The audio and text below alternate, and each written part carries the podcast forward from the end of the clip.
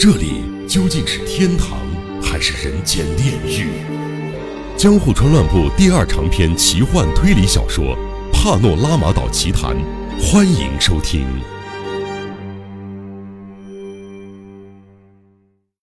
另一头，究竟有着怎样令人意外的机关？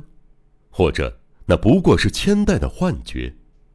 他们不过是穿越了一条连着原来世界的小通道，来到另一个截然不同的空间，就像做梦一样。梦境中的我们从一个梦转移到另一个梦，仿佛乘风飞掠而过。那种暧昧的，似乎突然失去意识的莫名心境。因此，那一幕幕景色就像全然没有交集的平面，好似从三次元空间。跳跃到四次元空间，赫然回首，明明视线并没有离开过同一块土地，但眼前的一切，不论从形状、色彩到气味，全都变了样，感觉还在梦里没有醒，否则就是电影重叠放映了。然后，在两人眼前铺陈开来的世界，广界称之为花园，但其中找不到任何可以表现花园特征的事物。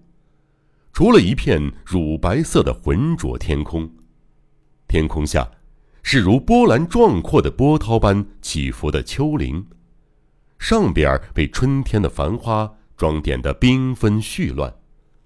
从天空的颜色、丘陵的线条到百花的繁杂，全是出于违背自然、毫无章法的人工手笔，再加上铺天盖地的宏大规模。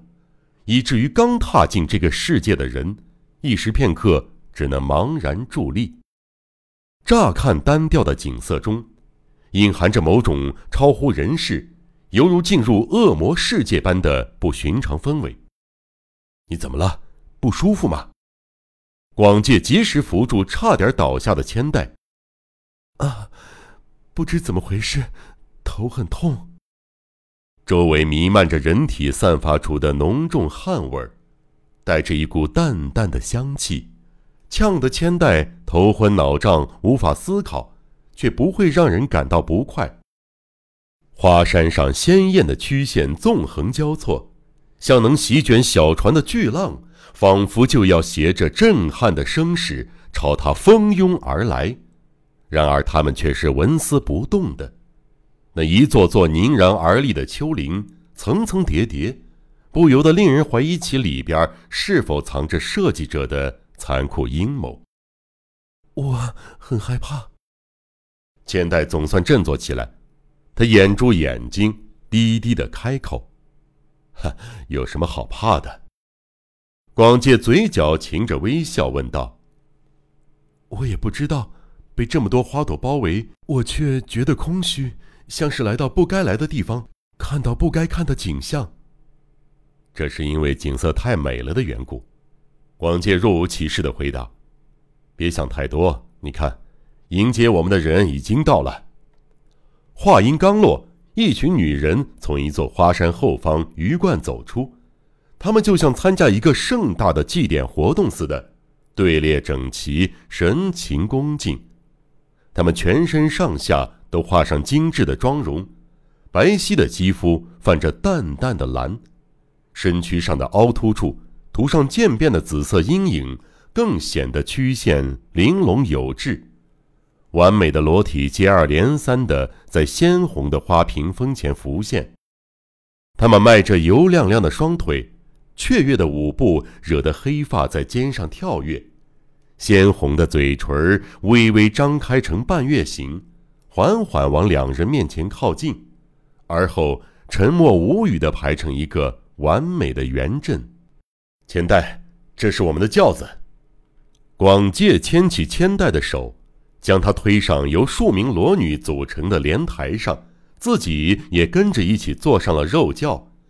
人肉花朵绽放着，将广介和千代包裹在中央，开始寻回繁花似锦的群山。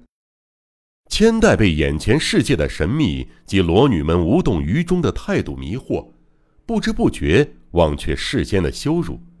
他觉得膝下犹如波涛般起伏的肥腻腹部，那柔软的触感，舒服极了。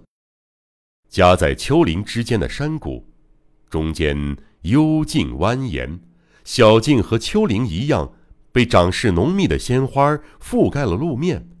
光着脚的裸女们踩在上头，厚重的鲜花地毯消除了人教的颠簸，再加上肉体柔软的弹性，使得他们的轿子坐起来更是舒适。但这处意境的美，并非来自绵绵不绝撩拨鼻腔的特殊香气，或乳白色天空异样的浑浊色彩，不是不知从何处传来让人如沐春风的天籁之音。也不是万紫千红的缤纷花墙，而是山峦的曲线，被花朵覆盖的难以用笔墨形容的曲线。只有身临其境，才能领略曲线所能表现的美。早已习惯了天然山岳、草木、平原、人体曲线的双眼，将在这里见识到全然不同的线条，交错着，延展着。不管是怎样美丽的女人腰背曲线，还是再高明的雕刻作品曲线，都无法与眼前这个世界的曲线相比拟。这些线条或许不是出自创造自然的造物主之手，而是企图毁灭自然的恶魔。或许只有他才能够描绘出这样的线条。有些人可能会在层层叠叠的曲线中觉得异常压迫。也许唯有在噩梦般的虚幻中，人们才会爱上这种曲线。广界一定是借助现实的泥土与花朵，打造出这噩梦般的世界。那与其说是崇高的，还不如说是污秽的；与其说是和谐的，不如说是混乱的。那每一条曲线，以及构成每一条曲线的姹紫嫣红。只带给人无止境的不快。对线条的人工修饰，加注了曲线交错、震撼心魄的丑恶，源源不绝，演奏出华丽又不协调的管弦乐曲。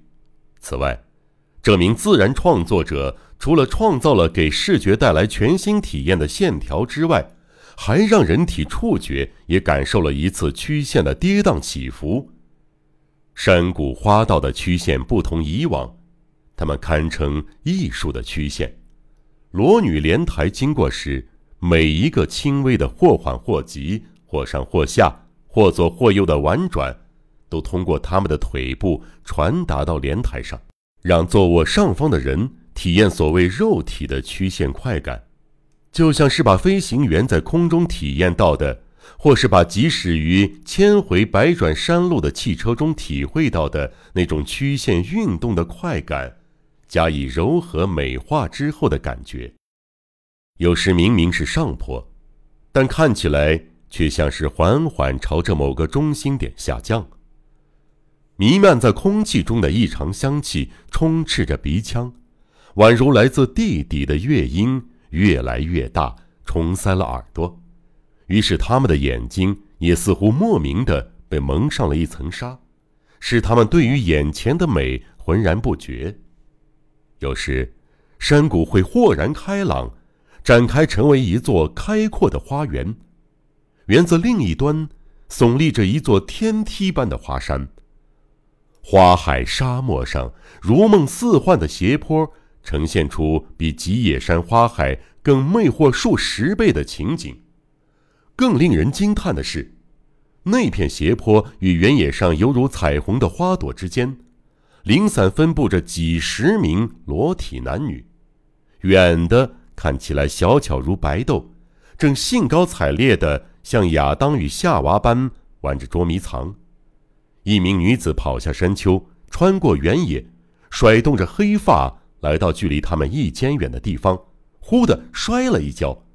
追上来的亚当抱起她，将她横靠在他宽阔的胸膛。